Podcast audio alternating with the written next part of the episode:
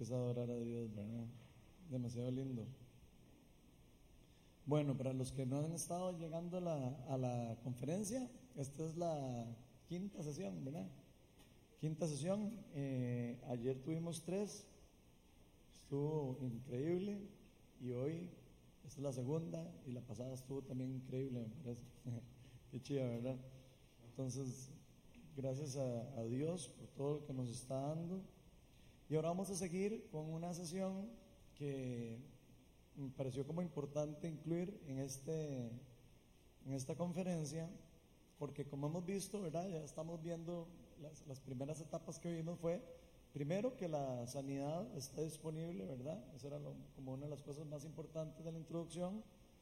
Después vimos un poco acerca de la sanidad del espíritu, eh, que lo vimos ayer, y vimos también eh, mucho de lo que significaba y la importancia de esa sanidad del espíritu para vivir una vida cristiana, como llamaría teológicamente una, una vida cristiana normal, o sea, una vida cristiana que realmente revela y que demuestra el fruto de, de Cristo en uno. Hoy en la mañana Erika nos dio una conferencia, eh, nos dio una charla acerca de la sanidad de los efectos de las heridas del pasado, ¿verdad? Creo que quedó bastante, bastante claro lo que nos habló. Y ahora lo que yo me voy a enfocar es en algunos cuidados que la iglesia debe tener a la hora de tratar con este tipo de sanidades de heridas del pasado. Y ahí van a entender un poquillo a lo largo de la charla por qué, por qué me parece que es importante esto.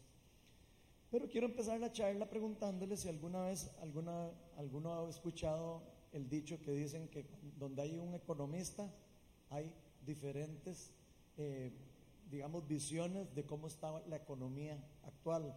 O si lo han oído, también lo dicen con abogados. Donde hay un abogado hay diferentes, eh, eh, digamos, criterios legales acerca de algo. Donde hay ingenieros, ni por qué decir, ¿verdad? Yo soy ingeniero. Donde hay ingenieros, de ahí, todo el mundo lo ve diferente, ¿verdad? Y siempre alguien encuentra alguna cosa, ¿verdad? Y si hablamos de política, ni qué, ¿verdad? Bueno, ahí ya se pone la cosa terrible, porque todo el mundo piensa totalmente diferente. Pero miren que creo que esto puede pasar con diferentes ramas de la sociedad. Yo creo que estamos claros en que puede pasar en casi todo. Y por supuesto, esto no excluye la teología.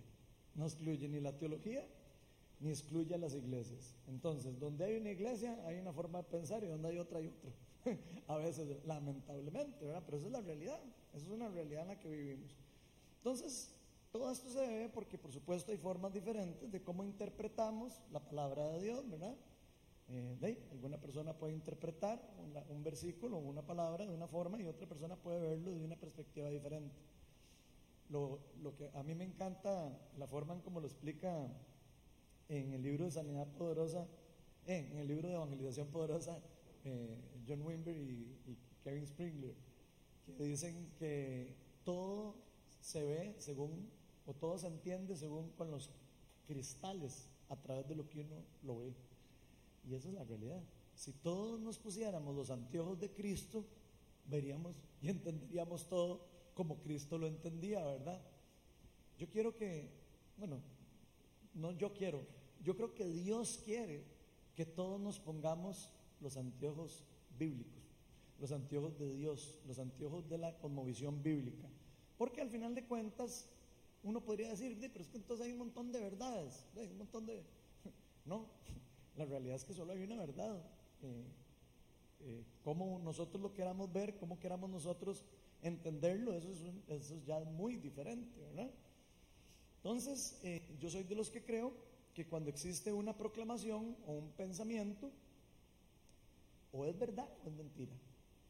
Usted no puede decir algo y que sea verdad y mentira. O sea, o, estoy equivocado o no estoy equivocado.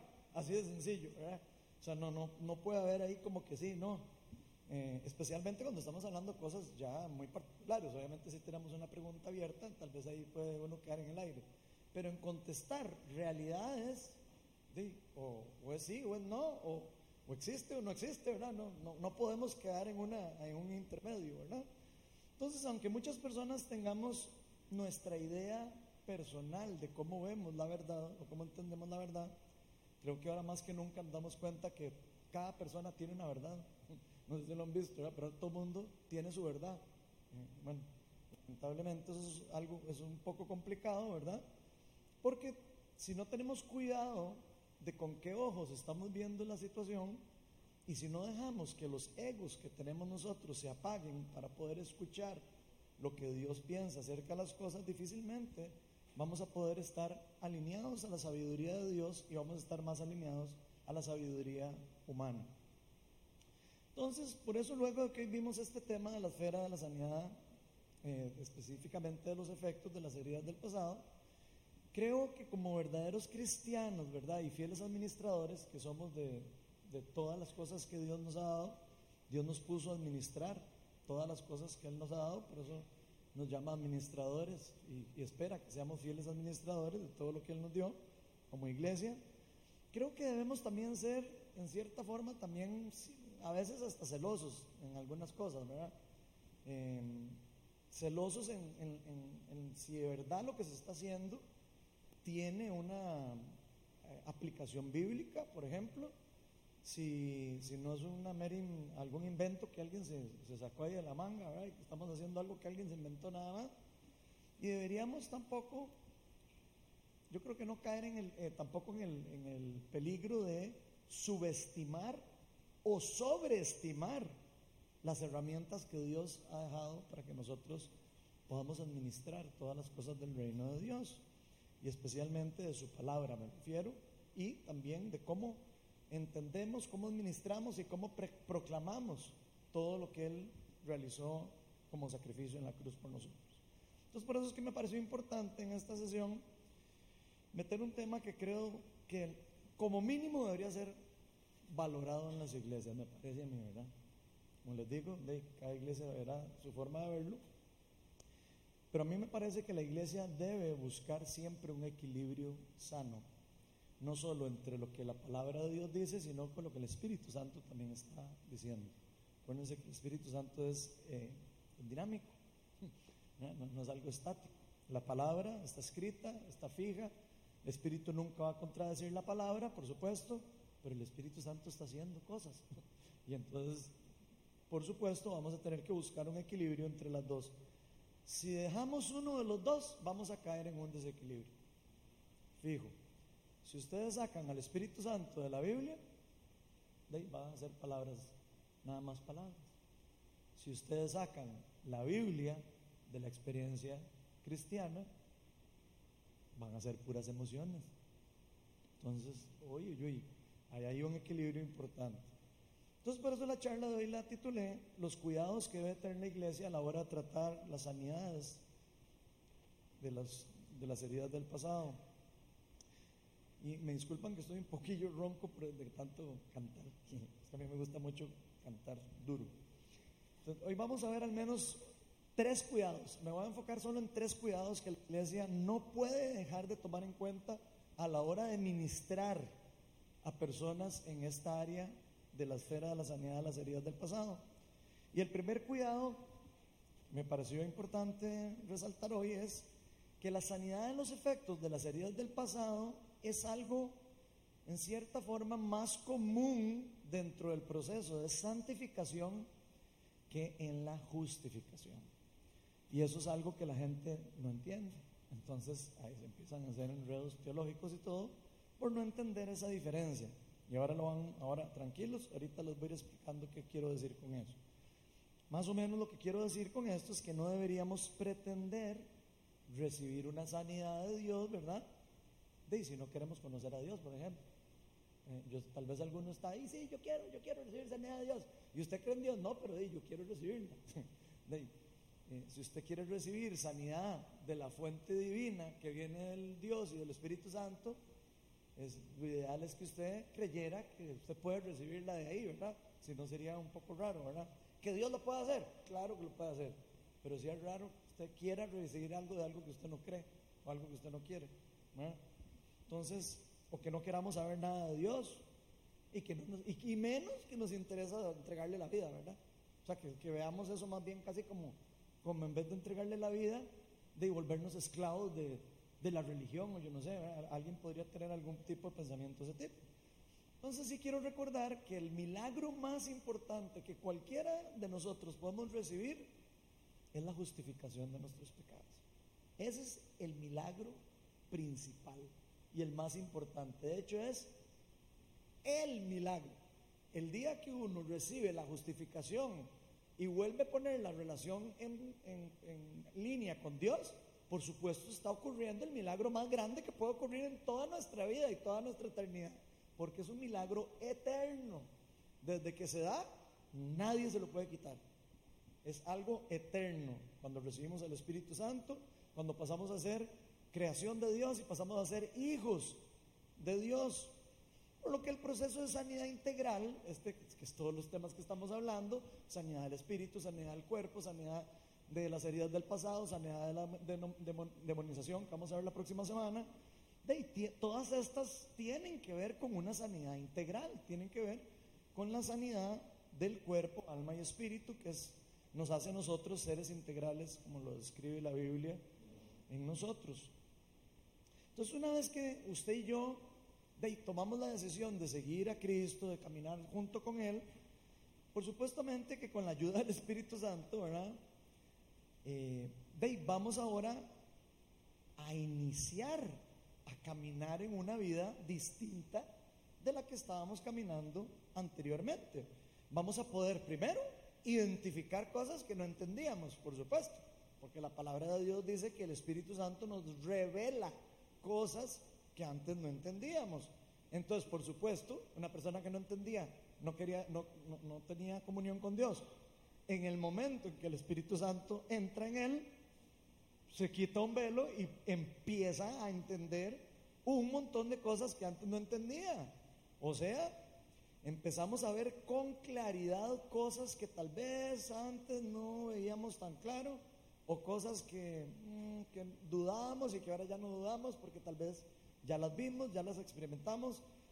En fin, la palabra de Dios nos dice que el Espíritu Santo es nuestra guía, nos dice que es nuestro consolador, nos dice que es el empoderador de la iglesia, es quien nos da poder para hacer la obra de Cristo y para seguir, incluso el poder para vivir nuestra vida en santidad también viene del Espíritu Santo. Y sin su poder, nosotros no vamos a poder realmente caminar una vida como Dios manda, ¿no? No se puede. De hecho, ustedes lo van a ver, eh, creo que en 2 Pedro capítulo 1 habla, que después de que recibimos el divino poder del Espíritu Santo, ahora sí podemos esforzarnos para vivir nuestra vida en fe y agregar a nuestra fe virtud, por ahí después se lo pueden leer. Pero obviamente todo eso viene después del renacimiento espiritual, después de que usted y yo hayamos recibido el Espíritu Santo. Y por eso, como lo vimos ayer, que hablamos de la sanidad del Espíritu, recordemos un poco lo que nos dice Pablo en Efesios 4, del 22 al 24. Esto es para recordar un poco, para poder introducir esto. Dice, con respecto a la vida que antes llevaban, se les enseñó que debían quitarse el ropaje de la vieja naturaleza, la cual está corrompida por los deseos engañosos, y ser renovados en la actitud de su mente y ponerse el ropaje de la nueva naturaleza creada imagen de Dios en verdadera justicia y santidad. Eso lo hablamos ayer, pero quiero que pongamos atención a lo que está diciendo Pablo, que Pablo le está hablando a los cristianos. Y lo que nos está diciendo es que, haga, que accionemos algo. Nos está diciendo, actúen, tienen que quitarse eso y ponerse lo otro. Entonces es una acción que podemos hacer, por supuesto, ¿cuándo? ¿Cuándo lo podemos hacer? Después de tener el Espíritu Santo. No lo podríamos hacer antes, con lo, con lo que les acabo de decir. Entonces tenemos que quitarnos el ropaje, la vieja naturaleza, y tenemos que abrir nuestro corazón, abrir nuestra mente, renovar nuestra mente y todo, ¿verdad? Dejarnos que esa mente sea renovada con la nueva dirección del Espíritu Santo en una verdadera justicia y santidad que nos guíe hacia el lugar donde de verdad queremos caminar, que caminemos justos, que caminemos firmes, que caminemos siendo obedientes a la palabra de Dios. Pero esta acción normalmente se da cuando una persona entiende quién es en Cristo. Difícilmente alguien que, no entienda que es una nueva creación va a querer cambiarse la ropa vieja por una nueva. ¿Verdad que no? Muy difícil. Es como que ustedes le digan, vamos a ir a un baile dice, o a una fiesta. Si usted sabe que va a ir a una fiesta, entonces usted sabe que se tiene que cambiar. Pero si no le dicen, usted llega mal vestido, ¿o no? Bueno, es lo mismo. Entonces, por eso podemos decir que el proceso de sanidad de los efectos de las heridas del pasado es más común verlo extenderse, el proceso, extenderse en personas que les cuesta entender por diferentes motivos que ya tienen una nueva identidad en Cristo. Y ojo lo que acabo de decir. O sea que el proceso de sanidad de los efectos de las heridas del pasado es más común verlo extenderse, o sea que dure más tiempo por diferentes motivos, aquí no estoy explicando por cuáles, que en, personas que no tienen muy clara su identidad en Cristo. Si la persona tiene dudas de quién es en Cristo, mm, le va a costar un poquitito más quitarse la ropa y ponerse la nueva, tal vez se ponga los zapatos, pero diga, no, la camisa todavía no, no sé, eh, va a entrar ahí como en un va y viene mental, ¿verdad?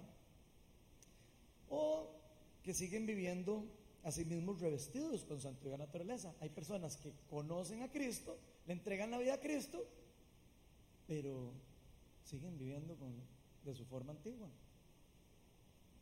¿Por qué pasa eso? yo no sé, pregúntenme a Dios, yo no sé, es un misterio. Pero hay personas que como que pareciera que les cuesta más que a otras eso, ¿verdad? Como que vemos algunas personas como que cambian dramáticamente su forma de vivir, ¿verdad? Y otras como que van más lento ahí, ¿verdad? Y como que les cuesta. Eh, y, y, digo, creo que a todos nos cuesta, ¿verdad? Pero es importante entender que para las heridas del pasado, las personas tenemos diferentes procesos, tenemos diferentes velocidades de proceso. Y eso hay que entenderlo a la hora de tratarlo. Y por eso es sumamente importante que los cristianos entendamos, primero, quiénes somos en Cristo. Que somos hijos, que somos herederos, que somos coherederos del trono de Cristo, que somos embajadores del reino de Dios, que tenemos autoridad, que tenemos poder, que tenemos todas las promesas que son dadas para, para la venida del reino, anticipadas en una escatología inaugurada, como les expliqué la semana, ayer, ¿verdad? O sea, tenemos poder para traer el reino para acá. Jesús mismo nos dijo, venga nosotros tu reino, oren así, venga nosotros tu reino, ¿saben? que nosotros podemos atraer las, las promesas futuras y aplicarlas hoy. ¿Por qué a veces no pasa y a veces, ah, eso ya es un misterio? Hay guerra espiritual, hay eh, cosas en el mundo que no entendemos que están peleando para que eso no ocurra, ¿verdad? Pero sabemos que Jesús nos lo demostró, no solo ah, por el ministerio de sanidad y de poder que Él hizo, sino después por el Ministerio de Sanidad y Poder que hicieron los discípulos y por el Ministerio de Sanidad y Poder que hace la iglesia actualmente, eh, de hoy en día. Entonces, entender esa nueva identidad no es algo solo como de, ah, es que ya yo soy un hijo de Dios y ya. No, no es como nada más de que, de que uno lo lea y, ah, sí, ya, ya, entonces yo soy un hijo de Dios y ahí dice. No, no, no, no. Eso es algo que hay que entenderlo en el corazón hay que creerlo y hay que vivirlo. Si uno no lo vive, probablemente es porque uno no lo cree, en el fondo. Nadie puede vivir algo que no cree. Nadie. Podrá tratar de hacerlo por un tiempito, pero al ratito se aburre, porque no lo cree. Entonces, eso es muy importante. Por ejemplo, vamos a poner un ejemplo así, ahora que estamos en todas las guerras y todas las cosas terribles, que por cierto está horrible. Si fuéramos rusos, ahora en este momento tuviéramos el pasaporte ruso y tuviéramos pasaporte tico, ¿eh? y nos llega una carta de Putin, estimado Ronald, hágame el favor y se viene para acá, lo necesitamos en la guerra, si no viene en una semana, le cortamos la cabeza, no, no, tampoco así, pero si no viene en una semana, ya sabe lo que le espera, ¿verdad? Le quitamos la nacionalidad o lo que sea. ¿Qué haríamos nosotros? ¿Qué haría usted si le llega esa carta hoy? Si usted cree en lo que está haciendo Putin, diría, sí señor, ya me voy para allá. Y se monta en el avión y se van, ¿o no? Ahora, si usted no cree en eso, ¿usted qué haría? ¡Ah, está loco, yo ahí no voy a pelear esa guerra, que la pelee ese solo. Y ¿con quién, ¿a quién meten eso? A mí no, ¿o no es cierto? Bueno, nosotros nos llamaron a pelear una guerra, Jesús, por si no sabían. y ya nos dieron el pasaporte. Ahora está en nosotros y nosotros decimos, bueno, yo voy a renunciar al pasaporte del mundo y ahora voy a decirle que sí al pasaporte eterno, al pasaporte del reino de los cielos. La palabra dice que somos ciudadanos del reino de los cielos, ¿verdad? Tenemos una nueva nacionalidad. Pero entonces volvamos un momento. ¿Qué pasa si yo no quiero ir a Rusia? De yo me apego a mi nacionalidad costarricense. Yo no sé ustedes, pero yo digo, a mí no me pueden llevar porque yo tengo mi, mi pasaporte tico. Entonces yo me apego a mis derechos y a mis deberes del pasaporte tico. Y vaya a ver quién, no voy a decirlo porque después me engaño, vaya a ver quién trata con Putin. Entonces, esto Pablo lo tiene muy claro cuando escribe la Biblia. Y la mayoría de los cristianos que entienden eso también lo tienen claro. Pero vamos a repasarlo hoy porque estamos en una conferencia para entender esto bien. Vean lo que le dice Pablo a los, a los Gálatas. Está en Gálatas 2 del 19 al 21. Dice, yo por mi parte, yo no sé ustedes, ¿verdad? Eso es lo que está diciendo Pablo. Yo no sé ustedes, pero yo por mi parte, mediante la ley he muerto a la ley, a fin de vivir para Dios. O sea, yo no sé ustedes, pero yo ya tengo mi pasaporte de ciudadano del reino. Prácticamente, estoy parafraseando, ¿verdad? Para que no me regañen. He sido crucificado con Cristo. Lo creo.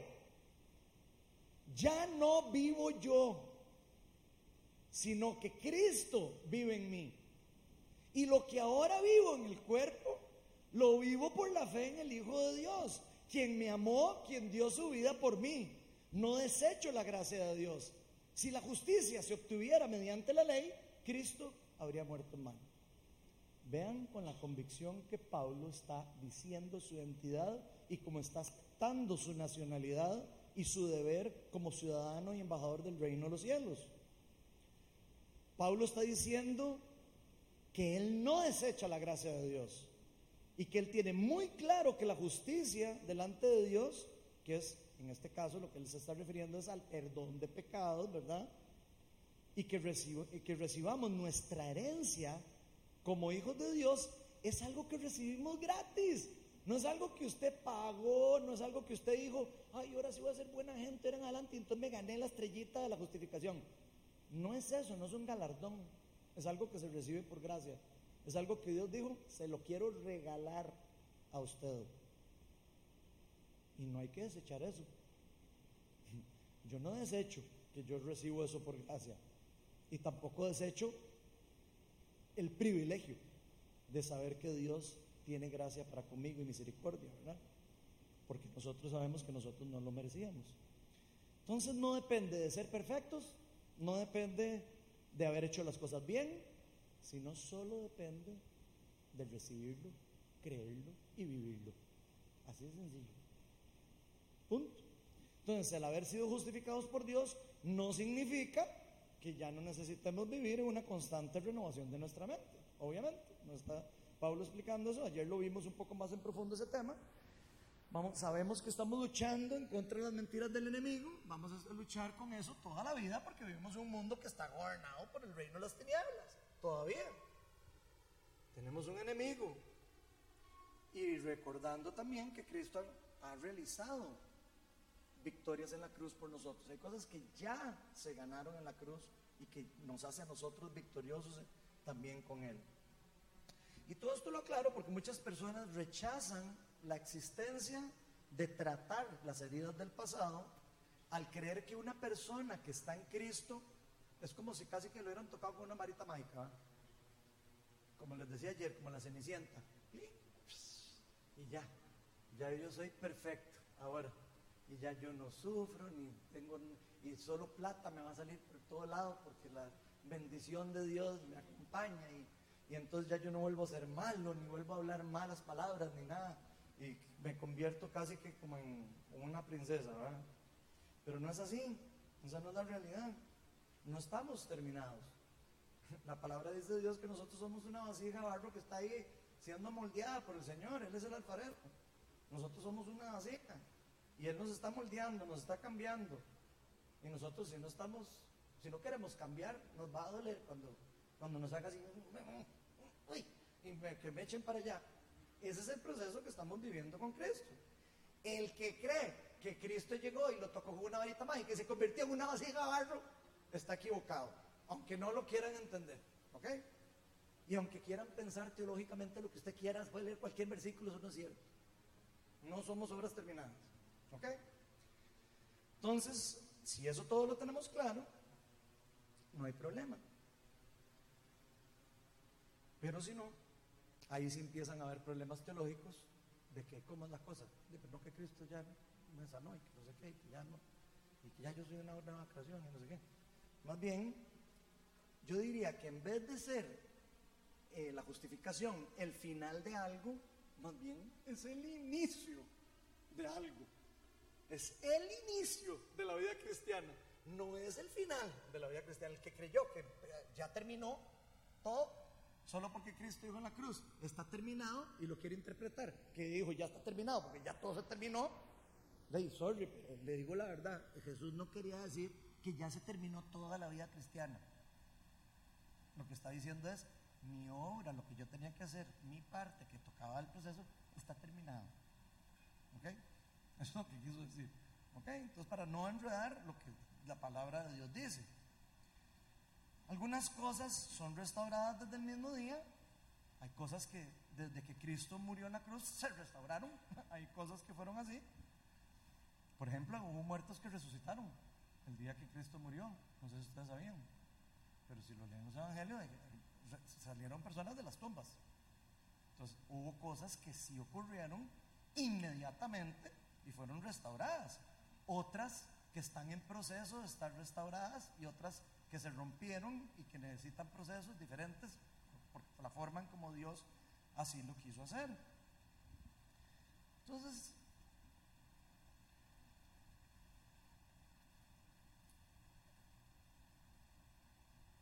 hay muchas cosas que apenas empezamos a entender con la nueva vida cristiana que tenemos que, que hacer, que cambiar, que renovar, que seguir. Incluso vamos a entender que tenemos que obedecer a Dios de una forma diferente. Ya no es lo mismo cuando uno no conocía a Dios y que le decían, tiene que hacer esto y esto y esto para que, para que sea agradable a Dios y uno sea tonto, tanto hay que hacer. Ya cuando uno ya lo entiende y uno dice, no, es que ya entendí, es que yo lo quiero hacer, no es porque me obliguen, es, porque quiero hacerlo, ¿verdad? Y esas cosas se necesitan saber. Y por eso Pablo le dice a los, a los colosenses lo siguiente. Por en 3, Colosenses 3 del 12 al 14 dice, por lo tanto, como escogidos de Dios, o sea, ojo, ya le está hablando a los que fueron escogidos, ¿verdad? Por lo tanto, como escogidos de Dios, santos, que significa apartados para Él, buscando santidad, y amados, o sea, todos los cristianos somos amados por Cristo, los cristianos no deben de estar buscando el amor de Cristo, porque ya están amados. Y ojo, todo eso tiene que ver con lo que vamos a hablar. Si usted cree que usted no es amado, estamos listos.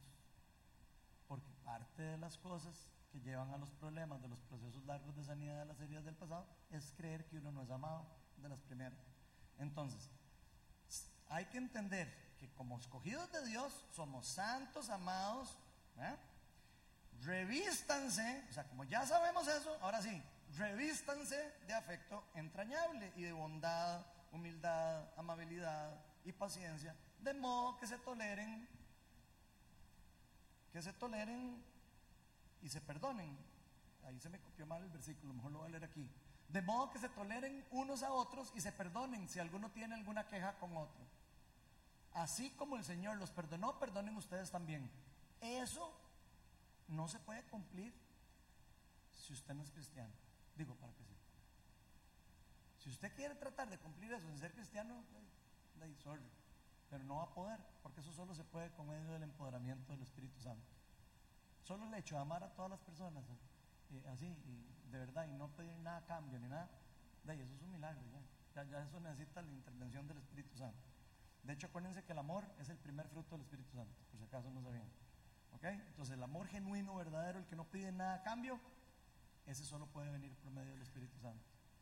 Todos los otros tipos de amores que hay, como otro montón, sí pueden experimentarse sin ser cristiano.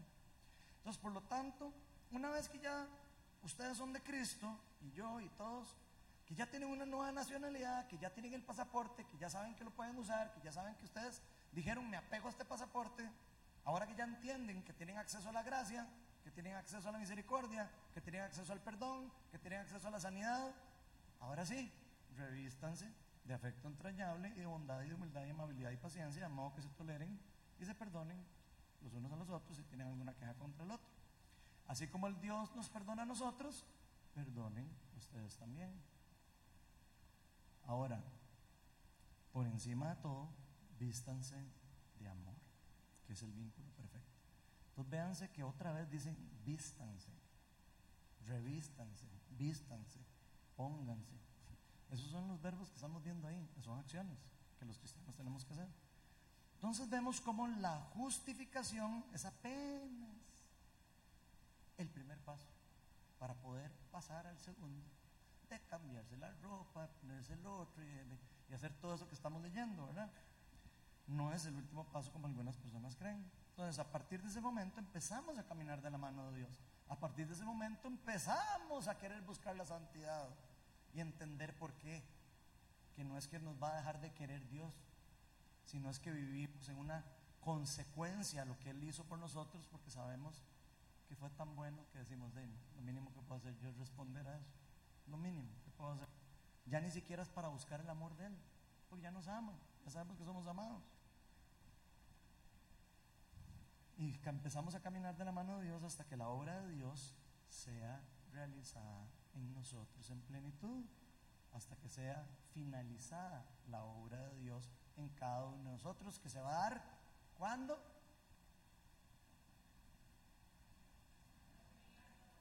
cuando venga Jesucristo otra vez y traiga el reino, cuando se haga lo perfecto.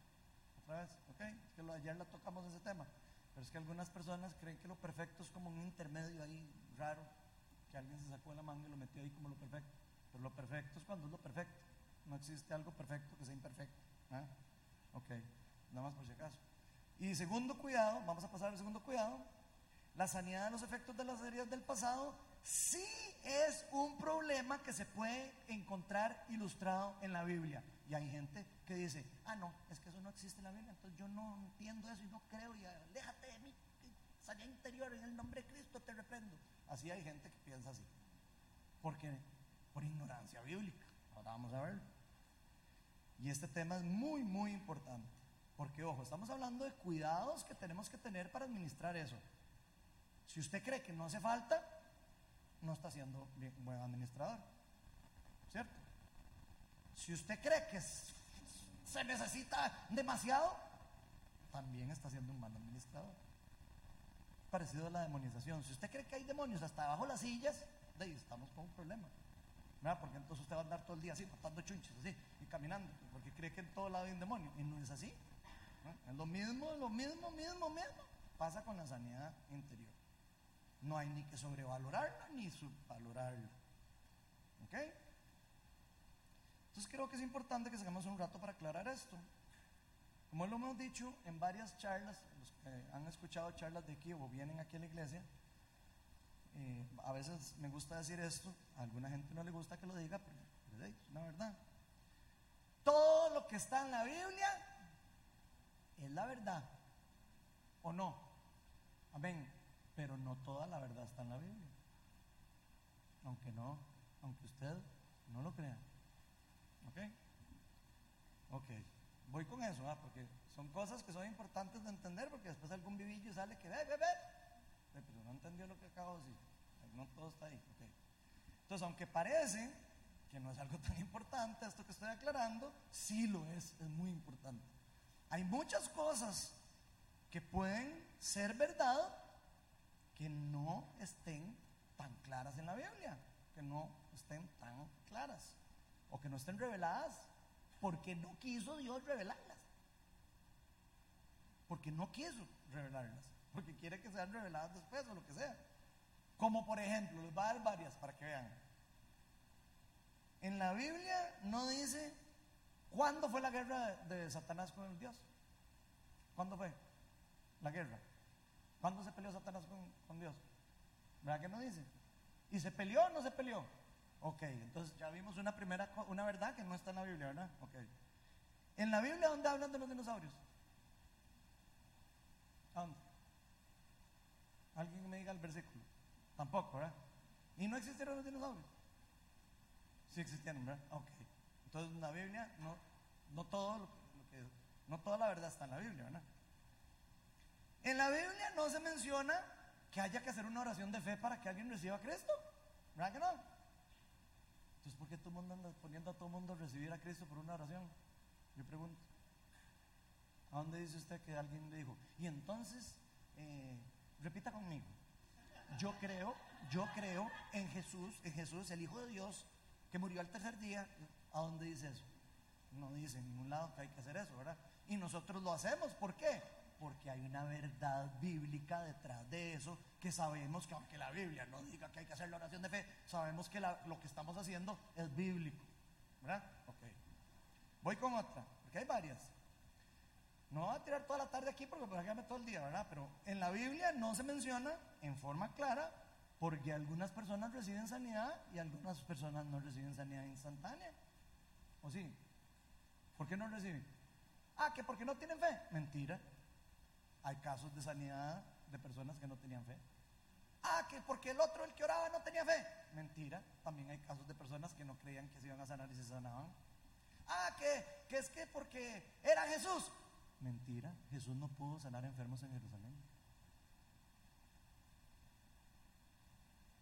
¿Se habían fijado en eso? No, ¿eh? La gente no se fija en esas cosas. Nada más habla y habla y no se fija en los detalles que vienen en la Biblia. En la Biblia no dice el día exacto en que va a volver Cristo. ¿A dónde dice que, va- que cuándo es el día? Pues yo acá rato en todas las noticias que el profeta no sé cuál dice que viene Cristo el próximo mes y todo mundo haciendo ayunos y todo. Cristo dijo en la Biblia, y se los dije ayer otra vez, dice, no me corresponde a mí saber, ni a mí, ni a nadie, ni a ustedes, necios casi, ¿verdad? A a. No nos corresponde saber cuándo viene, cuándo vengo yo otra vez. Solo el Padre sabe. Y solo el Padre va a saber. Ah, pero siempre hay un neja, ¿verdad? Que sale. Es que se me apareció Jesús en la cama el otro día. Y a mí me dijo que viene el 24 de septiembre. Algo va a pasar el 24 de septiembre. Ya sabemos que eso no es bíblico, gente. Sabemos que el Espíritu Santo puede dar una profecía, sí, pero sabemos que no puede dar una profecía que vaya en contra de la Biblia, ¿verdad? Ah, ya voy entendiendo cómo se usa la Biblia. Y hay otro montón de misterios que no vienen en la Biblia. O sea, que podríamos aquí pasar horas hablando de eso. ¿Ok? Pero sabemos que aunque varias cosas no están mencionadas en la Biblia, no están ilustradas en la Biblia, no quiere decir que no puedan ser ciertas o que no sean sanas o que no sean permitidas o no permitidas. Por ejemplo, en la Biblia no dice que no se puede masturbarse uno. ¿A dónde dice eso? Les estoy tirando ejemplos fuertes para que ustedes se den una idea, ¿ok? Ok, pero uno lee el resto de la Biblia y dice, sí, no, masturbarse no es bueno. Pero porque me estoy basando en otras partes de la Biblia que me hacen entender que eso no es bueno, ¿ok? Eso se llama exégesis. En la interpretación de la Biblia a través de otros versículos, ¿ok? Entonces, bueno, yo esperaría que ya todo el mundo entienda co- para dónde voy con esto, ¿ok? Lo que sí es demasiado importante es que no se contradiga una doctrina o algo que yo estoy diciendo, una realidad, con algo que ya está en la Biblia establecido como una verdad. Si, si eso es herejía, entonces, si yo de repente me pongo a decir, ay, es que a mí se me reveló que, no sé, que, eh, por ejemplo, eso, la venida de Cristo, todo el mundo me va a decir que soy un falso profeta, eh, obvio, facilísimo. Pero hay profecías que uno le dan que uno, hijo, pues, ¿cómo sé si es cierto o no? ¿Qué dice la palabra? Créanle todos los profetas. No es eso en la Biblia. ¿Verdad que no?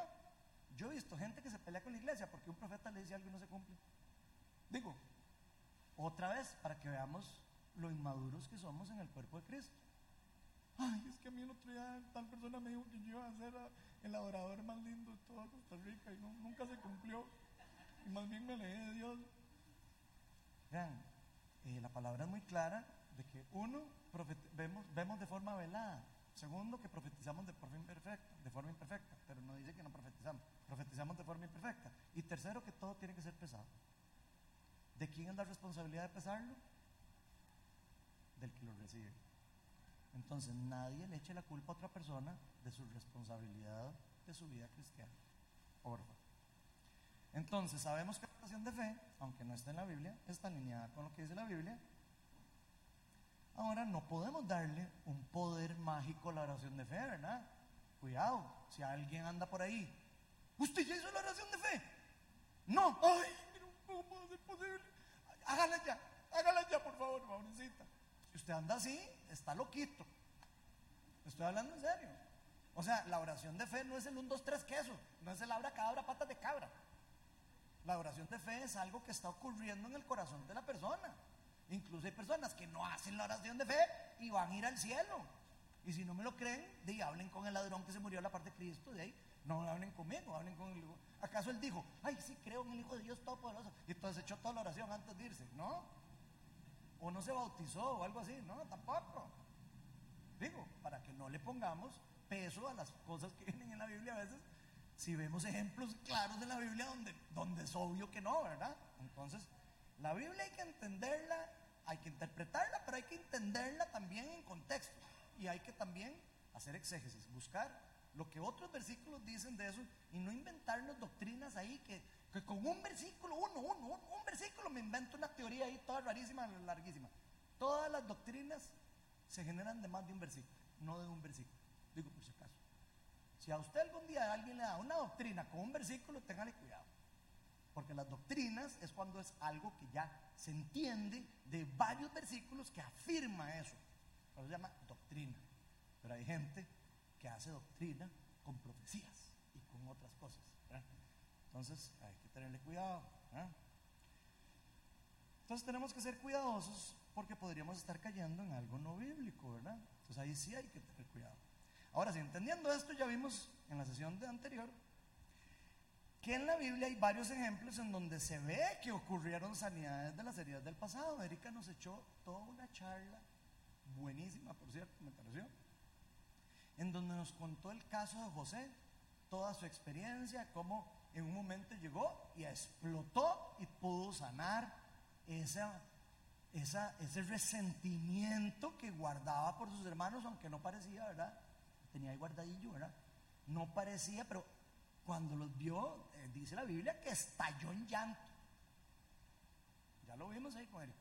Y que tan, fue tan duro que lloraba. Yo me lo imagino así como, ¡Ah! porque dice que hasta los guardias llegaron a decirle al faraón que estaba pasando. Qué está pasando. Vaya hay más gritando, parece que lo están matando, seguro. Es más, vaya a ver qué. Entonces, vemos que hubo una forma de liberación de sanidad interior de lo que él tenía ahí. Sí, está bien, nadie llegó y oró por él. ¿Quién dice? ¿Quién dice que hay que orar por alguien para que la persona se sane? Así necesariamente. Yo estaba aquí dando charlas que empezó a caer al piso y se sana, ¿ya? Sin decirle nada, sin hacer nada. Una vez a empezar a orar por una persona y así, ¿la puedo tocar? No, a mí no me toque porque a mí no me gusta. Yo, bueno, perdón. Y dice así, y hizo, ¡plá! y cayó demonizada. Y yo, con razón, sí, con razón, con razón no quería que la tocara, seguro. Pero de ahí, no, y estoy hablando en serio, los que están aquí, aquí no me dejan mentir, porque eso pasó aquí. Entonces, a lo que voy yo es que vean, no podemos cerrarnos en que todos son dos, tres quesos. Y que entonces, como, como Jesús tuvo que orar dos veces por un ciego, hay que orar dos veces por los ciegos. O sea, no. O sea, así no funciona la Biblia. Eso es un ejemplo de 800 que hay ahí de que lo que pasó. ¿Ok? Entonces, cuando tratamos temas de este tipo, como la sanidad interior, como la demonización y todos esos temas, vamos a tener que hacer exégesis, vamos a tener que ver ejemplos y vamos a tener que ver cuáles prácticas son sanas y cuáles no, porque no vienen especificadas en la Biblia. ¿Ok? Ahora vamos a explicarles otro caso que tal vez no conocen, tal vez sí. ¿Se acuerdan de Pedro? Pedro, ¿verdad? El escogido de Jesús para seguir, para que la iglesia, la, la piedra de la iglesia. Sobre ti edificaré. Imagínense Pedro, seguro está.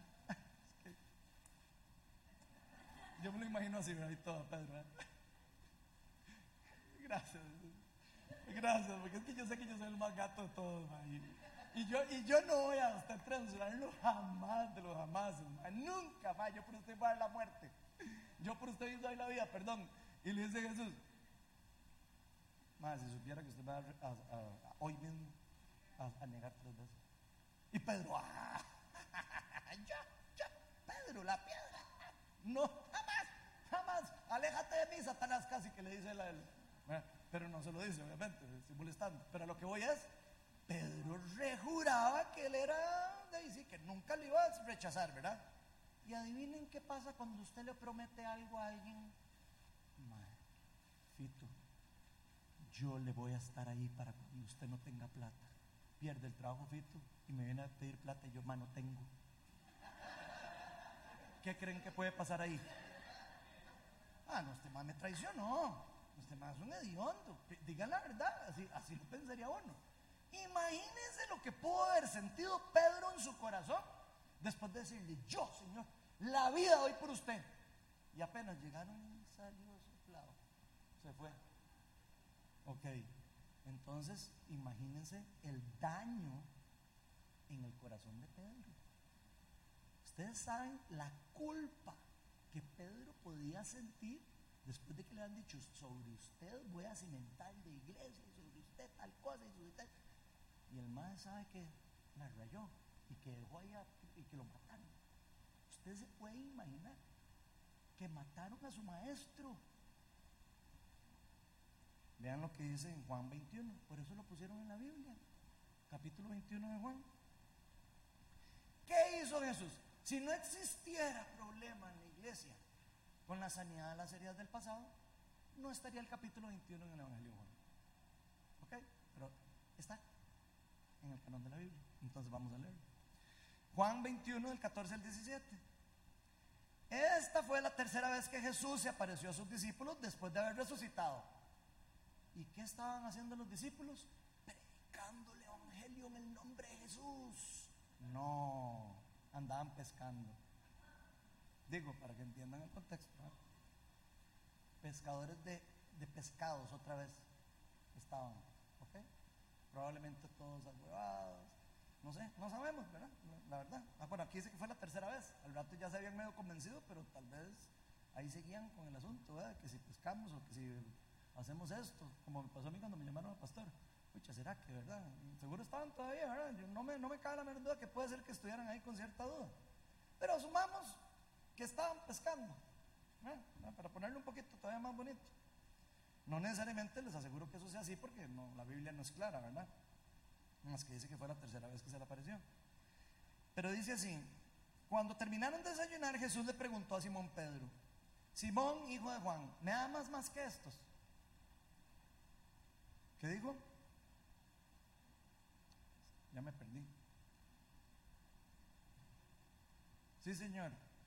Yo sé que sí, Señor, lo que estoy perdido en el, en el versículo. Voy a leerlo aquí más fácil. Sí. Señor, tú sabes que te quiero, contestó Pedro. ¿Y qué le dijo? Sigue pescando. No, ¿eh? ¿Qué significa pacienta mis ovejas? ¿Qué creen que significa eso?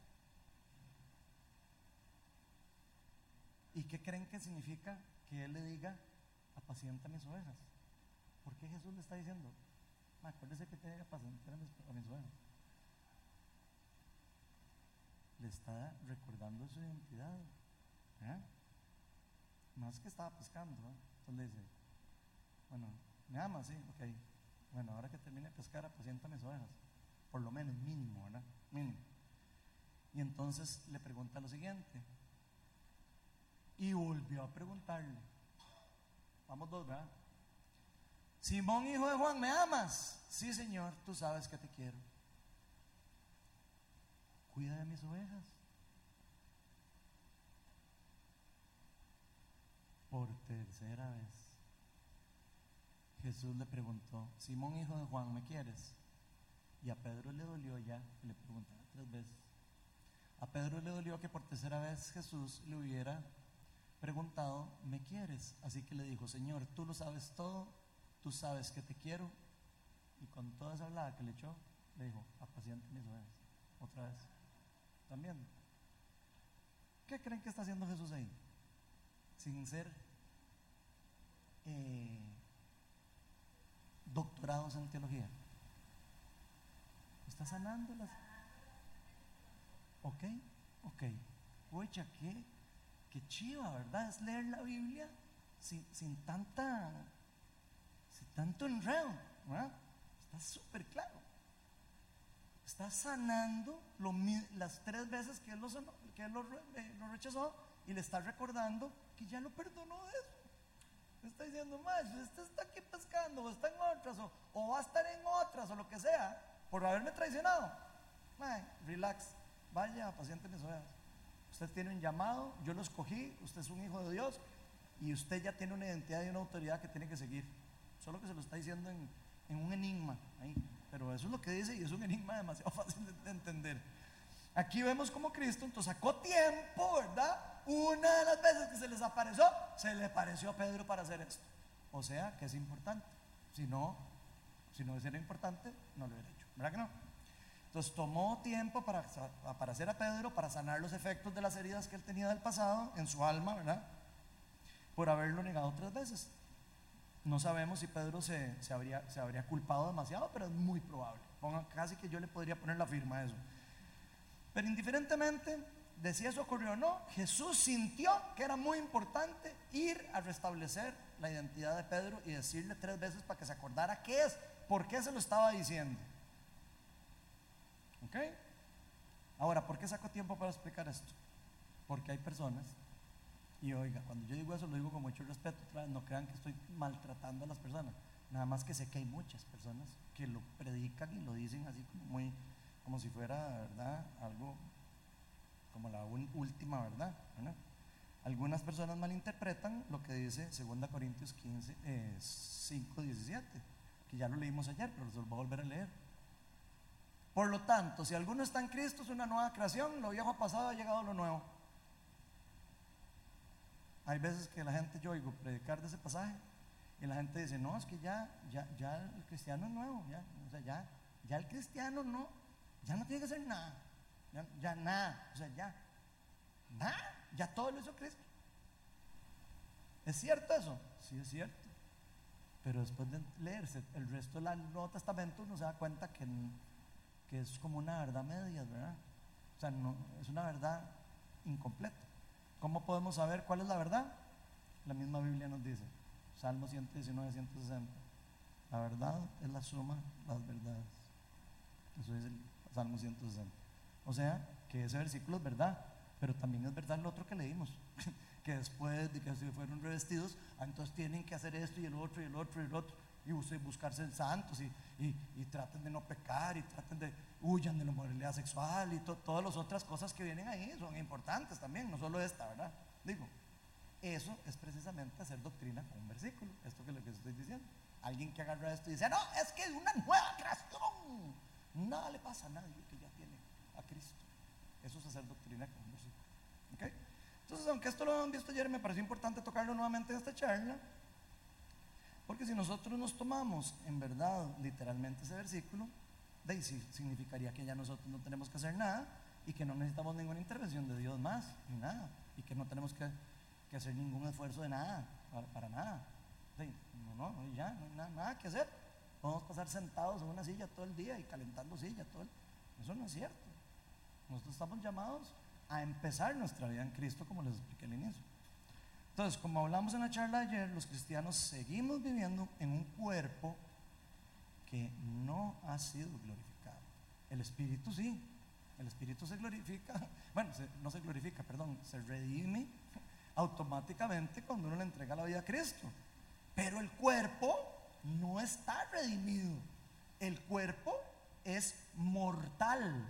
El cuerpo es corrompible, dice la Biblia, ¿verdad? Es imperfecto. Por lo que seguimos luchando con los deseos de la antigua naturaleza y precisamente estamos esperando que nuestros cuerpos sean redimidos. Y la palabra dice que van a ser redimidos, digo, para que no se asuste. Todos los cristianos van a redimir, sus cuerpos van a ser redimidos cuando venga lo perfecto. Cuando venga el reino, va a ser glorificados y los cuerpos van a ser redimidos. ¿Y cómo va a lucir el, el cuerpo redimido? Igual al de Cristo redimido. Probablemente, por algo Él nos enseñó cómo iba a ser el cuerpo de Él, que la gente lo podía tocar y todo, pero era diferente el cuerpo. Atravesaba paredes y a veces la gente no lo reconocía. No sabemos por qué, es un misterio. Ah, bueno, ahí está otro misterio, porque a veces las personas no lo reconocían. Ok, digo, para poner otro.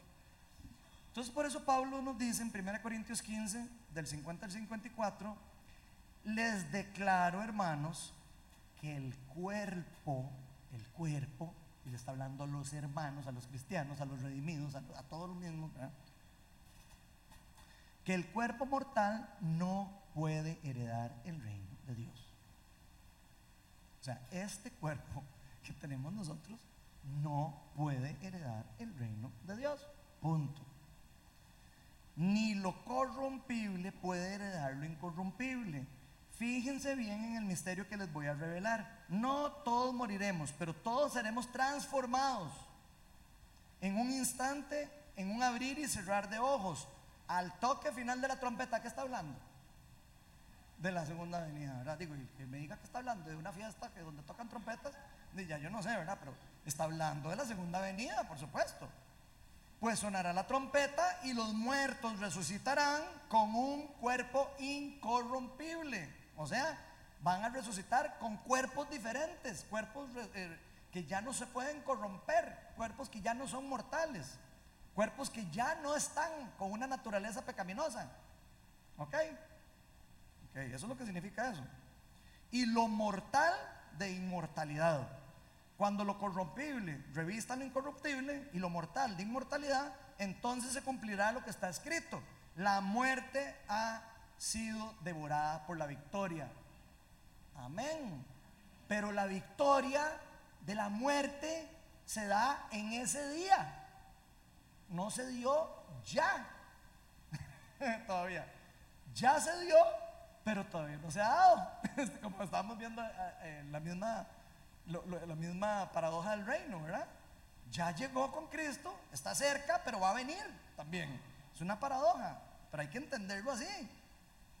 Por eso Pablo dice también, uy, Dios guarde, yo me quedé fuera, mejor corro la carrera.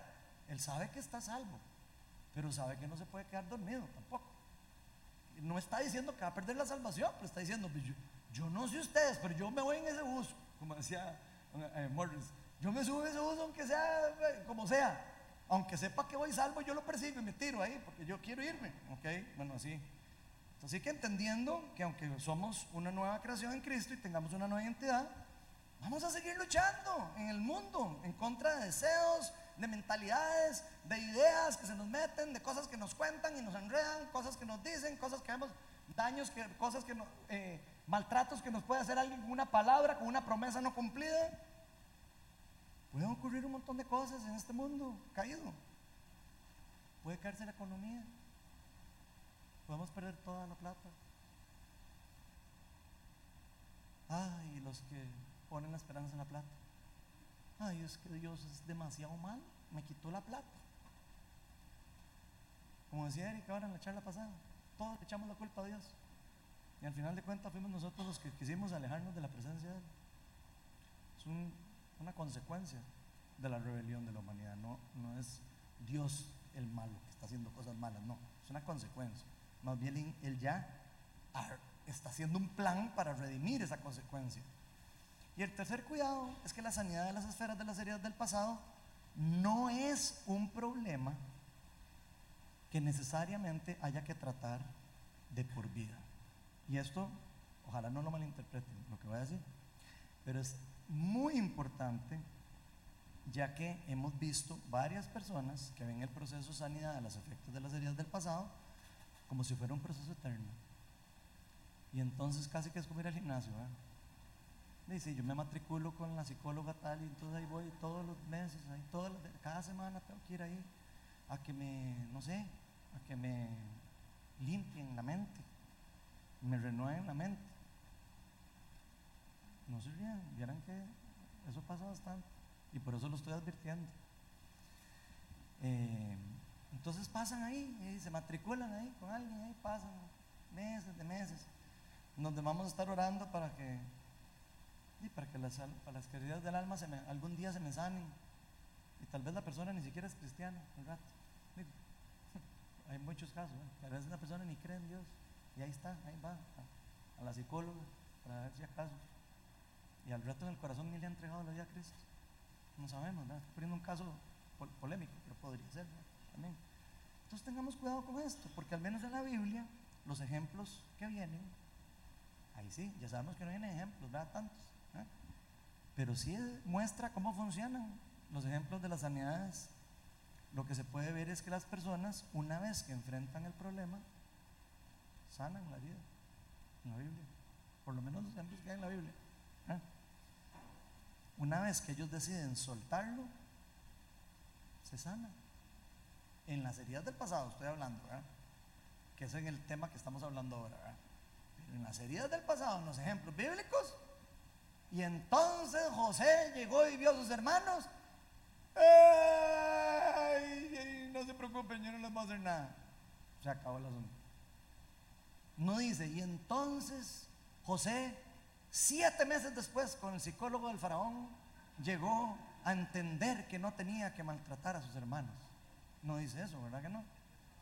O tampoco dice, después de la 1500 veces que llegó Jesús a decirle a Pedro, ¿me amas, sí o no? Entonces Pedro entendió que ya lo habían perdonado. No, ¿verdad?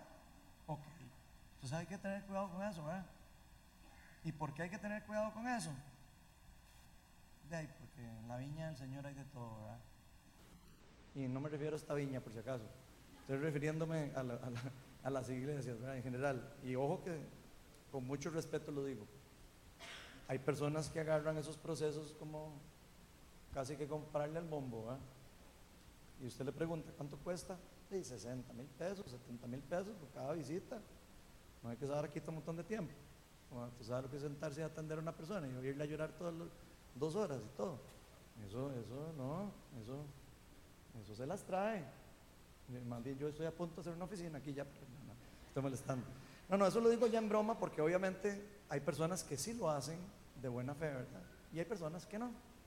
Entonces pongo el ejemplo así porque quiero que vean también la parte negativa de eso. Eso es lo que estoy tratando de explicarles con esta charla.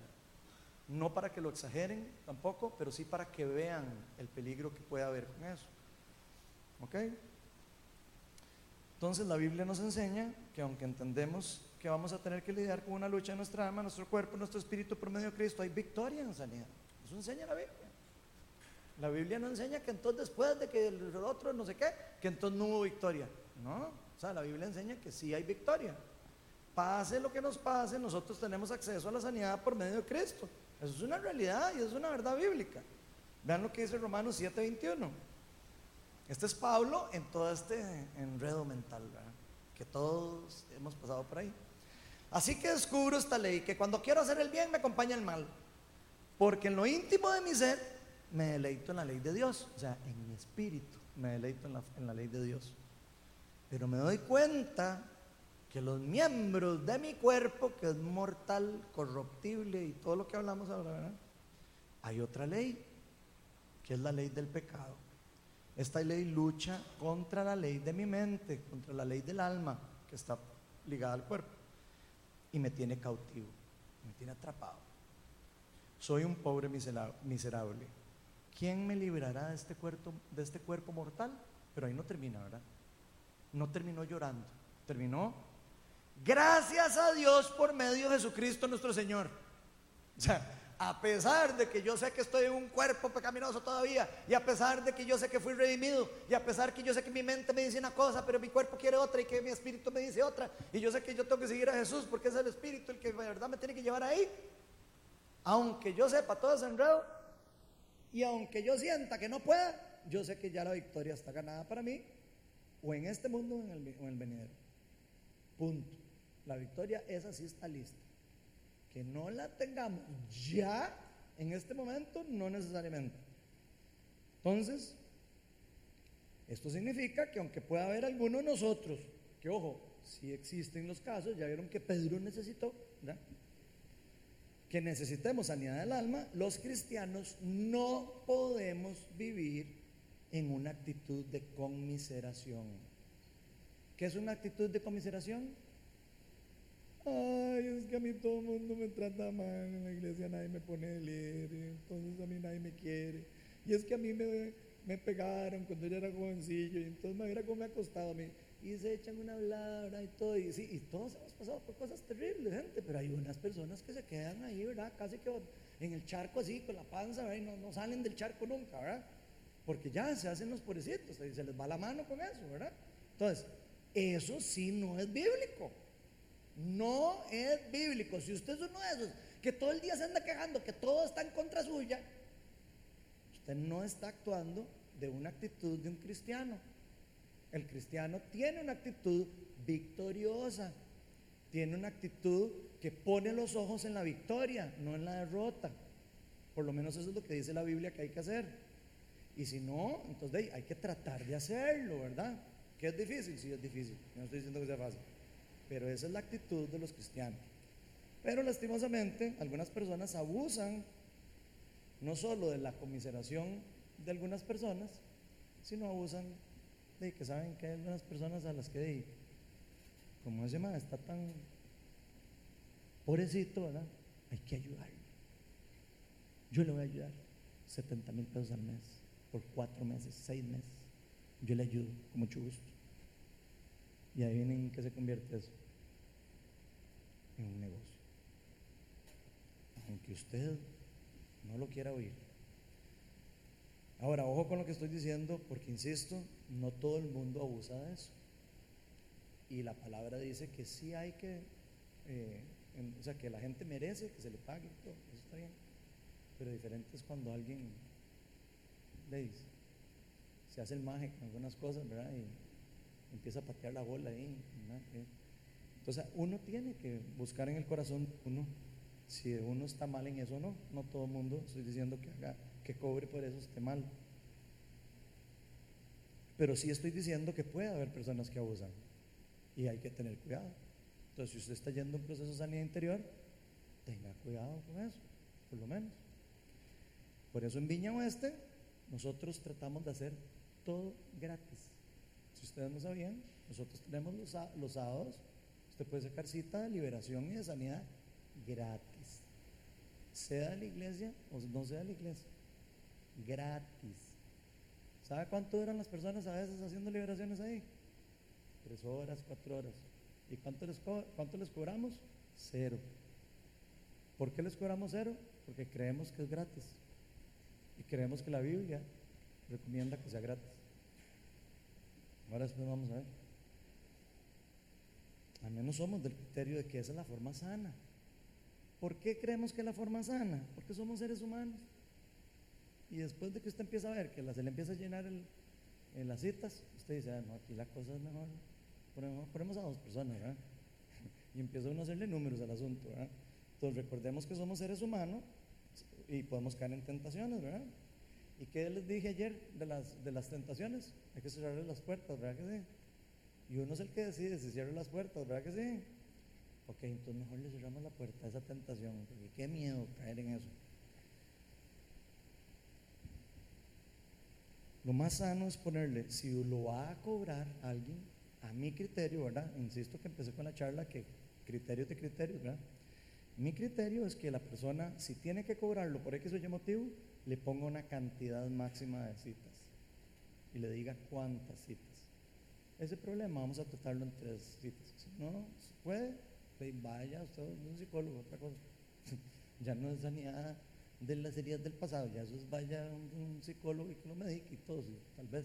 ¿Me explico? O sea, ponga un límite.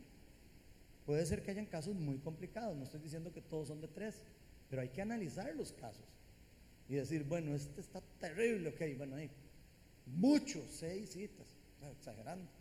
Y si salimos antes, salimos antes, pero por lo menos que la persona sepa.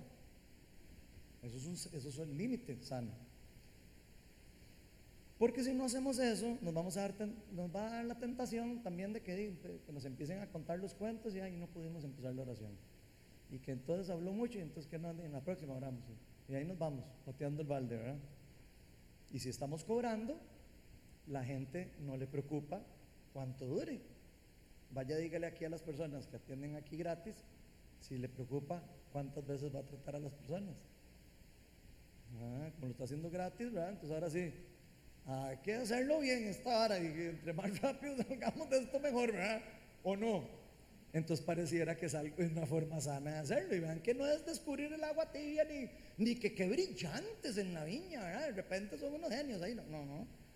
No son cosas lógicas, son cosas muy lógicas. Entonces sabemos que puede ser que nos manipulen y puede ser que hayan de que, si no se hace bien, empiezan a haber de manipulaciones o lo que sea, o, incluso se, lo agarren para beneficios personales, las personas. Entonces aquí nosotros a los que lo hacen, lo hacen gratis, no les pagamos nada. Ahora, usted me dirá, pero a ver, Juan Ali, pero qué ineficiente eso. Bueno, entonces algún día mejor que la iglesia le pague a, un- a una persona que se dedique a eso y esa persona que lo haga gratis. ¿Por qué le van a cobrar a la persona por cita? Mejor que la iglesia le pague un salario entero a una persona que haga eso. ¿No les suena más lógico a ustedes eso? Bueno, ahí está. ¿Por qué no hacen eso entonces? Feo, ¿verdad? Es complicado hablar de esos temas, pero si no los hablamos aquí, entonces nadie los habla. Entonces recordemos lo que nos dice la Biblia. Primera Timoteo 6, del 3 al 4. Si alguien enseña falsas doctrinas, apartándose de la sana enseñanza de nuestro Señor Jesucristo y de la doctrina, se ciñe a la verdadera religión, es un obstinado que nada entiende. Eso es para todos los que, digamos, que, se hacen los locos. Primera Timoteo 6, del 9 al 10. Los que quieren enriquecerse caen en la tentación y se vuelven esclavos de sus muchos deseos. Estos afanes insensatos y dañinos hunden a la gente en la ruina y en la destrucción, porque el amor al dinero es la raíz de toda clase de males. Por codiciarlo, algunos se han desviado de la fe, está hablando de cristianos, y se han causado muchísimos sinsabores. Ahí viene la, la advertencia, ¿verdad? De Pablo Timoteo. Y está enseñándole a Timoteo a qué? A que siga el, apostolado o el, ap- o el pastorado, como lo quieran ver, lo que haya hecho Timoteo después. Probablemente haya sido un apostolado, yo no sé. Y vean lo que dice Mateo 10, 8. Y por eso es que en Viña Oeste lo hacemos gratis. Por este versículo. Sanen, esto es que Jesús le está hablando a los discípulos, a todos los discípulos. Sanen a los enfermos, resuciten a los muertos, limpien de su enfermedad a los que tienen lepra, expulsen a los demonios, lo que ustedes recibieron gratis, reciban, denlo gratuitamente. Oiga, tras de eso, algún vivillo me podría decir, ay, sí, sacó un versículo y fuera de contexto. Está hablando de sanidad, está hablando de liberación y está hablando de todo el ministerio de sanidad y liberación. ¿En qué mejor ejemplo puedo haber puesto Jesús eso? Para darnos cuenta que no se puede cobrar. Entonces, ahí se los dejo picando. Entonces, como vemos, la Biblia nos advierte del peligro de obtener ganancias por la sanidad. Hay casos como el de Namán en el Antiguo Testamento, porque si creen que eso es una idea del Nuevo Testamento. Namán no quiso cobrarle al, al, al muchacho. Eh, Eliseo no quiso cobrarle a Namán, perdón, cuando él vino a, a recibir sanidad. ¿Se acuerdan? En Segunda de Reyes, o en Primera, Segunda de Reyes creo que es, o Primera de Reyes, pero no importa. Eh, lo importante es que él vino, lo sanó de la lepra, le dijo, oye, metas en el río Jordán siete veces y, y queda limpio. Y después Namán le ofreció plata. Y de hecho venía con un montón de plata para pagarle al profeta. Y el profeta, tan cierto como que Dios vive, que yo no le voy a aceptar a usted ni un colón. ¿Y qué hizo el vivillo de Giesi? El, el, el ahí, el siervo de Namán. Se, se- fue así, calladito, ¿verdad? Se fue Eliseo, ah, por ahí. Y se fue a perseguir al Señor y le dijo,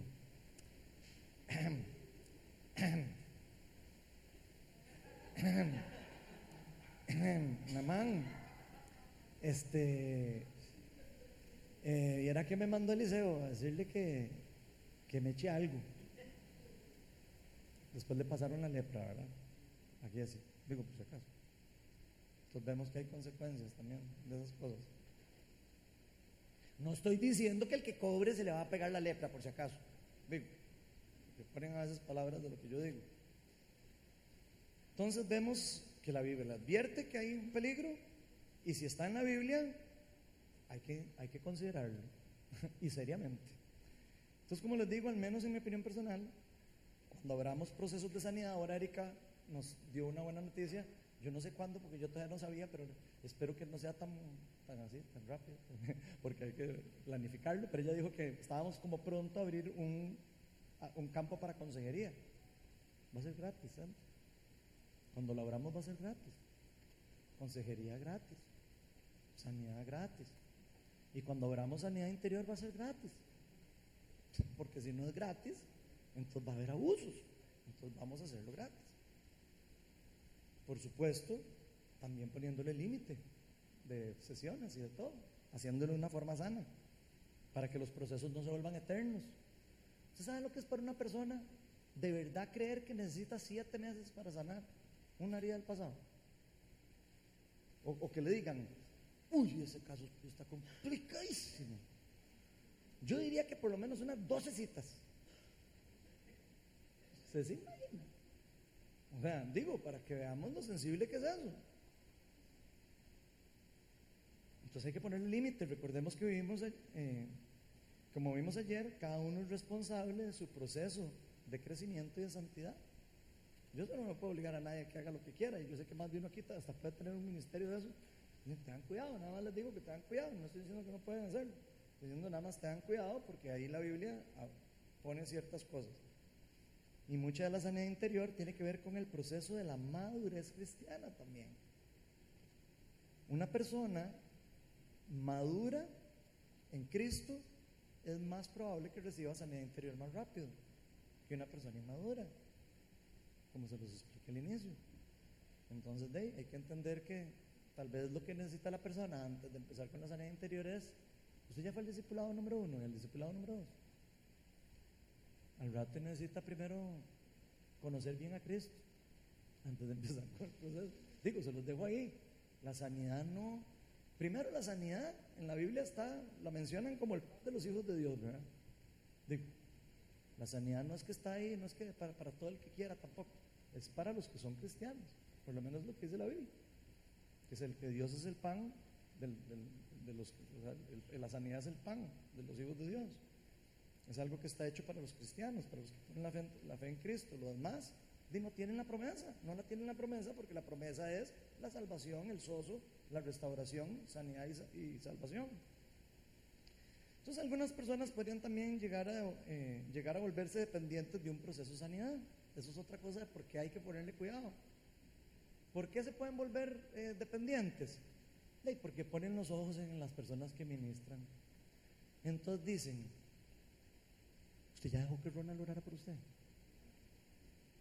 Como si Ronald fuera, ya tonto, como si yo fuera entonces yo cuando pongo la mano ahí sí, cuando la pone el otro no.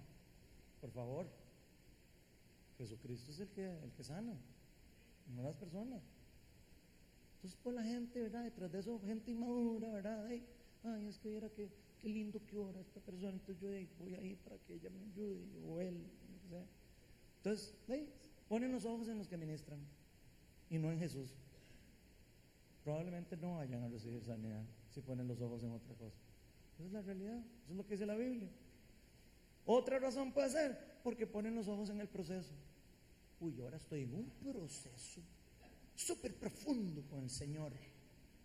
escuchen a la gente hablando de eso y yo lo hago en chota como para que risa un poquito. Pero piénsenlo, piénsenlo bien y mastiquen lo que les estoy diciendo y se van a dar cuenta que es cierto. Como si fuera algo místico, ¿verdad? Y entonces fui al proceso con no sé quién y claro, hasta siente la estrellita aquí, ¿verdad? Casi de sanidad y de todo. ojalá, pero, pero si se sanan no es por la estrellita ni porque no sé quién o porque nadie quién oró por él, es por Cristo. Punto. Otra razón puede ser porque no aceptan que una gran parte del proceso tiene que ver con madurez espiritual y crecimiento en cuanto al conocimiento de la verdad de nuestro Señor Jesucristo. Entonces, de ahí, si no entienden eso, de ahí se quedan y oyendo lo que le dice la otra persona y si no lo creen, nunca, nunca le llega a penetrar el corazón, al alma. Y otra razón también puede ser, y hay más, ¿verdad? Pero no los voy a cansar mucho, porque no toman la decisión final de soltar. hay cosas que hay que soltar, gente, hay cosas que hay que decir, ya, ya no quiero saber más del esposo mío de hace 40 años, como decía Erika ¿Cómo va a ser posible que ella vio una charla de una persona que tenía 40 años de estar sufriendo porque se divorció. Seas tonto, de verdad, mae, 40 años, mae, 40 años. O sea, ¿cómo va a pasar usted 40 años pegado a una cosa? Pucha, no, eso es inmadurez. Sorry que se lo diga así, pero es inmadurez. Hay que dejar ir. O si se muere un hijo también, o un familiar. Ay, que 10 años sufriendo el hijo y no sé qué. Escucha, y más si son cristianos. Gloria a Dios que está en el cielo, mi hijo. ¿Que vamos a sufrir? De claro, vamos a sufrir. Yo no estoy diciendo que yo no voy a sufrir cuando se mueran mis hijos, si se llegaran a morir. Ojalá que no se mueran antes que yo. Pero si llegaran a, morir, que Dios quiera que no, no va a pasar 40 años de luto llorando por los chiquitos. De no. Entonces no entiende usted dónde está su hijo. Así es sencillo. ¿No entiende? El, hijo en las nubes, feliz ahí con Jesús y bailando y todo, y uno aquí. o sea, nada que ver. Y es ojo, es algo de verdad eso y es un problema serio. Yo conozco muchos cristianos pegadísimos a, como conozco cristianos, bueno, que no los conozco tanto, pero digo cristianos que salen diciendo, yo sé dónde está mi hijo en este momento. Y usted dice, qué fe la de esta gente, como la del muchacho que hace poco mataron, que me quitó el sombrero delante de esa señora y ese señor. Y les digo, ejemplo bendito para el cuerpo de Cristo.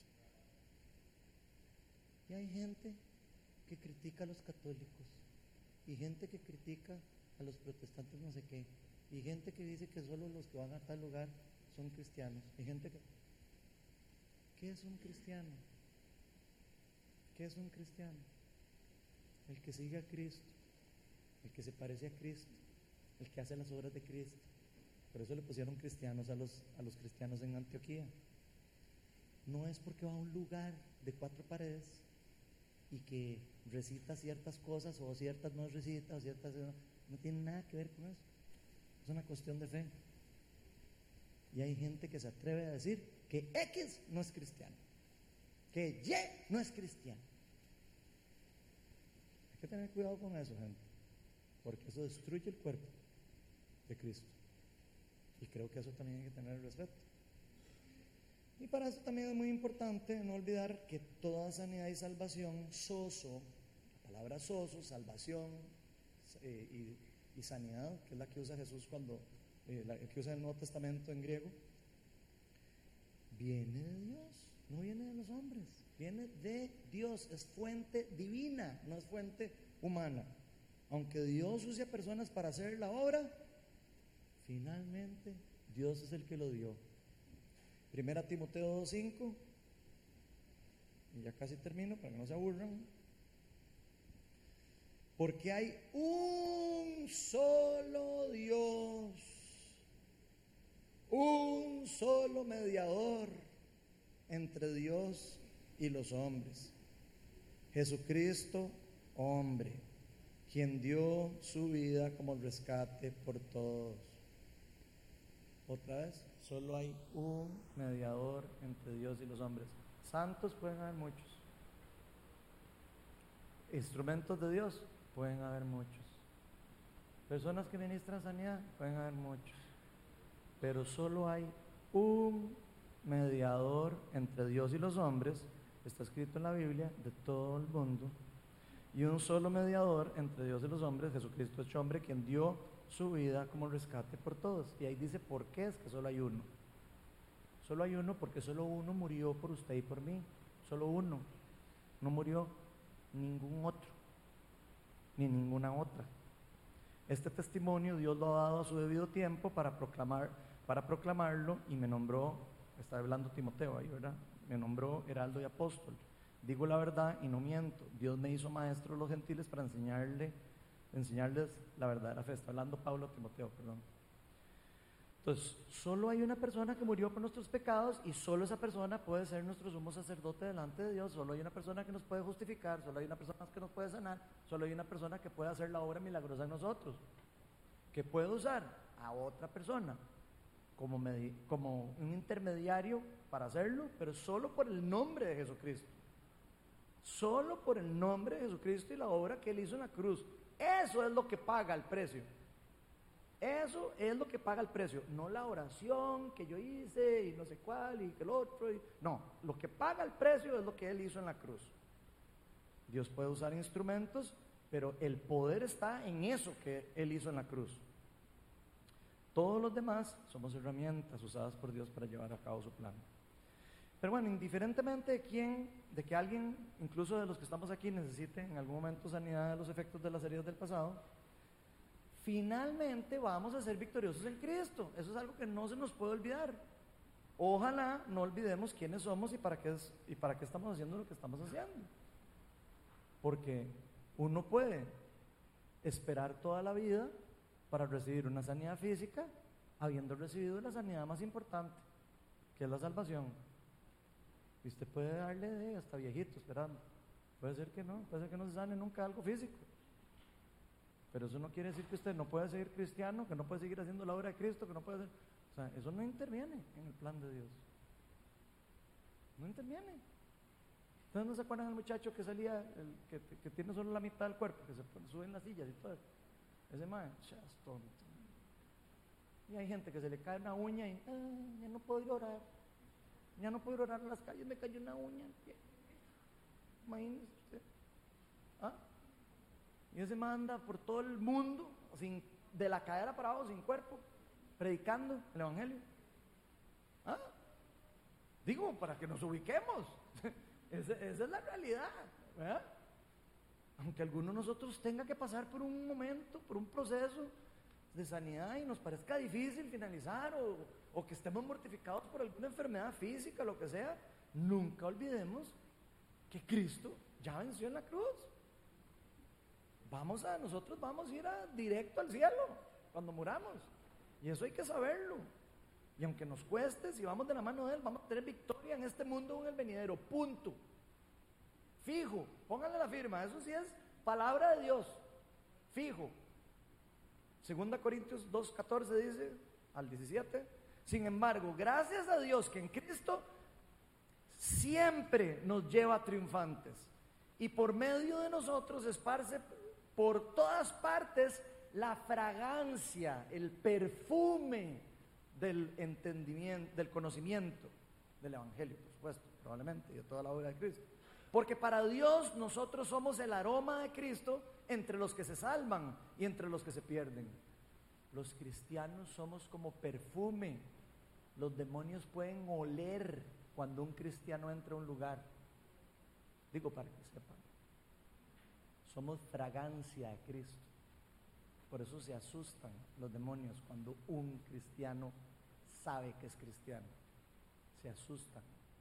Porque dicen, ahí viene ese que sí sabe la identidad que tiene. Andémosle con cuidado porque ya nos van a echar aquí afuera. Entonces, para que sepan, donde nosotros entramos, hay un aroma que se mueve. El reino de Dios empieza a moverse. Digo, si usted cree que usted es cri- cristiano, ¿ah? si usted cree que usted es un hediondo y que solo anda esparciendo, de- ah, de ahí, sorry, de ahí, yo no sé. Pero si usted sabe que usted es un cristiano y usted que le cree la palabra de Dios, usted sabe que usted entra al supermercado y todo el ambiente tiene que cambiar alrededor suyo. Porque hay un aroma del cristiano. Dice, para eso somos olor, para esto somos olor de muerte que los lleva a la muerte, para aquellos olor de vida que los lleva a la vida. ¿Y quién es competente para semejante tarea? Ninguno de nosotros, si no hubiera sido por el Espíritu Santo. A diferencia de muchos nosotros, no somos de los que trafican con la palabra de Dios. Oiga, otra vez tirándole ahí a los que, a los que usan la palabra para sacar plata y para ah, agarrar masas y cosas y que no son cosas personales, sino realmente lo que hay que buscar, ¿verdad? Que es glorificar a Cristo. Más bien, hablamos con sinceridad delante de Él en Cristo como enviados de Dios que somos. Eso es, es una persona que sabe lo que es en Cristo. Sabe que es un enviado. Sabe que tiene un aroma. Otra vez, vamos a ser victoriosos. Por favor, grabémonos eso. Vamos a ser victoriosos en Cristo. Sea en esta vida una venidera. Nunca, nunca hay que perder la fe ni la esperanza de ah, sea lo que sea que estamos viviendo, sea que sea lo difícil el proceso que estamos viviendo, Dios tiene una victoria y una morada para nosotros guardada en el cielo. Vamos a ponernos todos de pie. Y como hemos estado viendo y hablando, lamentablemente en la iglesia puede haber de todo. No es lo ideal, pero es la realidad. Por lo que siempre es bueno que estos temas se abren dentro de la iglesia. Si la iglesia no toca los temas que son difíciles para la iglesia, eso es parecido como que una persona no confiese sus pecados. Es exactamente lo mismo. ¿Usted quiere que la gente confiese sus pecados? Ve, como iglesia confiese los suyos. Somos ejemplos, ¿no? Entonces la iglesia tiene que ser un ejemplo para la gente, para que la gente vuelva a creer en la iglesia. La iglesia no es la que salva, por si acaso, tampoco. Es Cristo. Pero la iglesia es una comunidad de representantes de Cristo. Entonces, ¿de cómo se ve la iglesia? De cómo se vean sus representantes. Si están sanos, la iglesia se va a ver sana. Si no son sanos, de la iglesia no se va a ver sana. Entonces, de en vez de estarnos quejando de que las iglesias están malas y que no sé qué, y que a mí me echaron de la pasada y que a mí no me quieren y que no sé qué, mejor hagamos iglesias sanas. ¿Qué les parece? ¿Somos parte del cambio o no somos parte del cambio? Entonces, ahí estamos. Tenemos que empezar a hacer y a plantar iglesias sanas. Y que sea la misma iglesia la que aprenda de los errores que ha cometido para volverle a dar confianza a los feligreses de la administración de las cosas de Dios. Esto quiere decir que debemos entender que la iglesia también es imperfecta. No podemos esperar una iglesia perfecta. Y si usted anda buscando una iglesia perfecta, hey, que le vaya bien. Ahí me va a contar en unos años cuando ande brincando de iglesia en iglesia. Yo conozco un par de feligreses que andan como, como saltamontes de iglesia en iglesia y no hacen raíces y, y, andan buscando, yo no sé, que se topen a Cristo en una iglesia. Allá, pero a Cristo predicando, digamos. Digo, o sea, eso es de ahí. Seguro la van a encontrar, pero en la era venidera, ¿verdad? Entonces yo lo que les digo es, vean, eh, todos tenemos debilidades, todos tenemos errores, todos tenemos imperfecciones. Eh, empecemos nosotros cambiando nosotros. Tal vez si nosotros cambiamos, la iglesia también cambia. Qué interesante. Así que de paso quiero ahora en la administración aprovechar para, en nombre de todas las iglesias,